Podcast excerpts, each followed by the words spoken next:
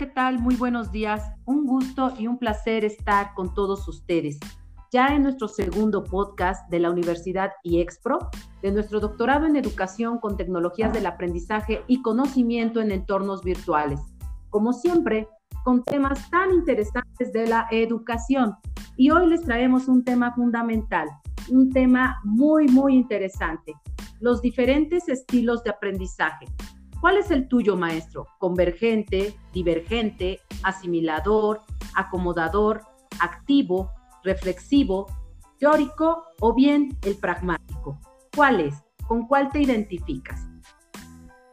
Los saluda la maestra María del Rayo González Pacheco y también es un honor recibir a la maestra Susana Elizabeth Castro Alba, quien es subdirectora del Jardín de Niños y también maestra frente a grupo en el estado de Morelos.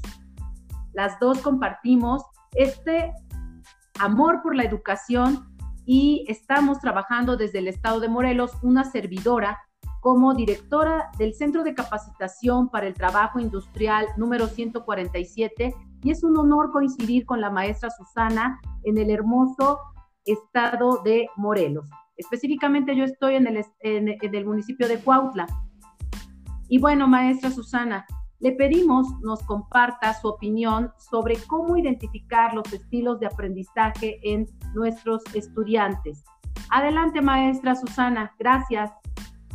Hola, maestra Rayo. Es un gusto para mí compartir nuevamente contigo este post, este podcast. Y bueno, me gustaría iniciar con la definición de estilo de aprendizaje y se refiere a las distintas maneras en que una persona puede aprender. Es decir, las personas tenemos distintas formas de adquirir conocimiento e interpretarlo. Y esto varía de acuerdo a lo que quieren aprender. Las personas aprenden de diferente manera. Y para explicar esto, se han desarrollando diversas teorías las cuales han permitido entender el comportamiento de los estudiantes en las aulas. Por ejemplo,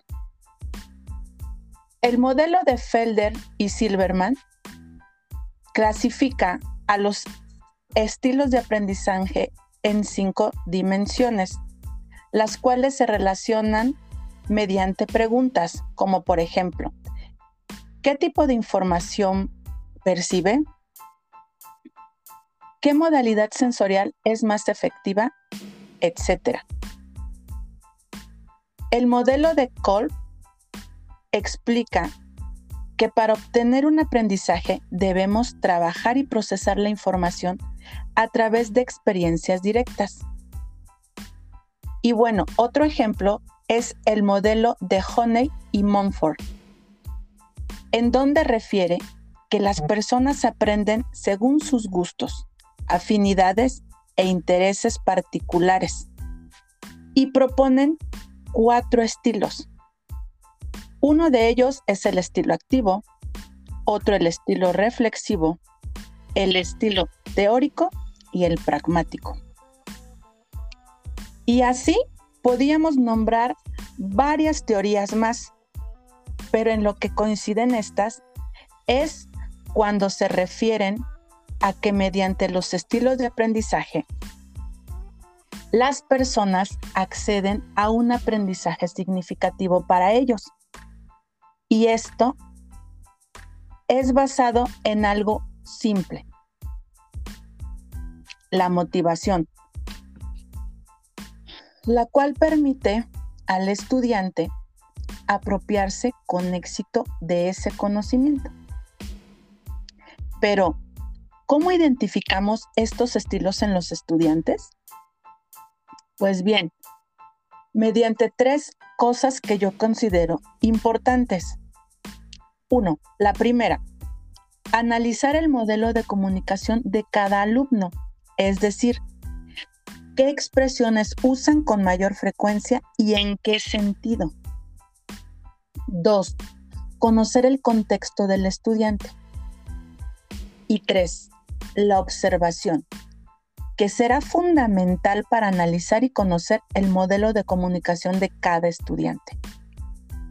Es importante resaltar que la tendencia del estilo de aprendizaje de cada persona puede variar a lo largo de la vida debido a las circunstancias genéticas, personales, educativas y profesionales. Ahora bien, conocer el estilo de aprendizaje de, los estudiantes permite a los docentes favorecer el proceso de aprender. permite al docente ayudar a fomentar los aprendizajes y a crear un método adecuado para cada alumno, obteniendo así metas académicas y éxito personal. Maestra Rayo, ahora a mí me gustaría preguntarte, ¿cómo podemos potenciar la autorregulación del aprendizaje? Claro que sí, maestra Susana, te agradezco. Muy, muy interesante las tus aportaciones, las líneas que nos que, manejas el día de hoy.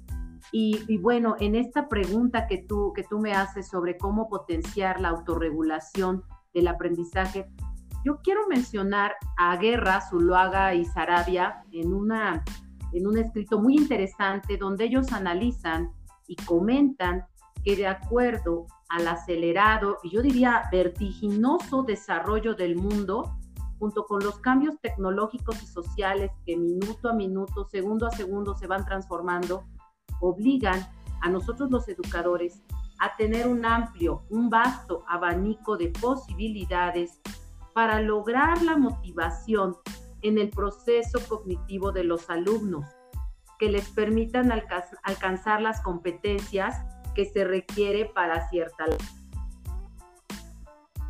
línea interesante que quiero mencionar para potencializar la autorregulación del aprendizaje es la atención personalizada a nuestros estudiantes.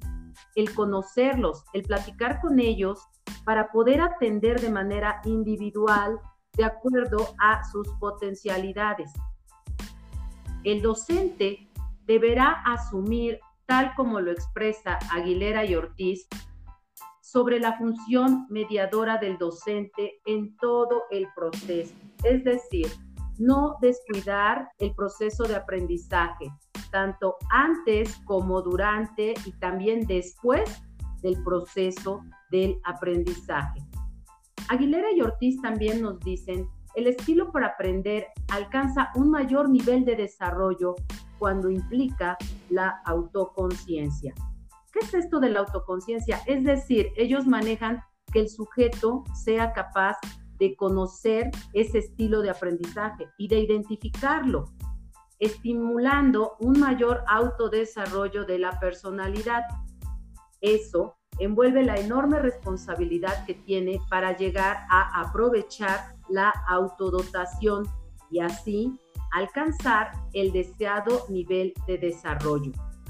Muy interesante la definición que propone también Ortiz en el 2010 eh, sobre una nueva definición de estilo de aprendizaje si se tiene en cuenta que incluye un conjunto de fenómenos y procesos de la personalidad. Y él comenta y, y nos dice tales como las capacidades, las habilidades, la motivación por el estudio, como se pueden dar cuenta aquí, nuevamente hablamos de esa motivación por el estudio, donde el docente pues es el foco de atención para que nosotros podamos darle esa atención, valga la redundancia, a nuestros estudiantes. La autovaloración, la autorregulación y las particularidades de procesos psíquicos, tales como la memoria y el pensamiento, que se manifiesta en estrategias tan importantes como la toma de notas por parte de los alumnos y la búsqueda de nuevas alternativas para la solución de problemas.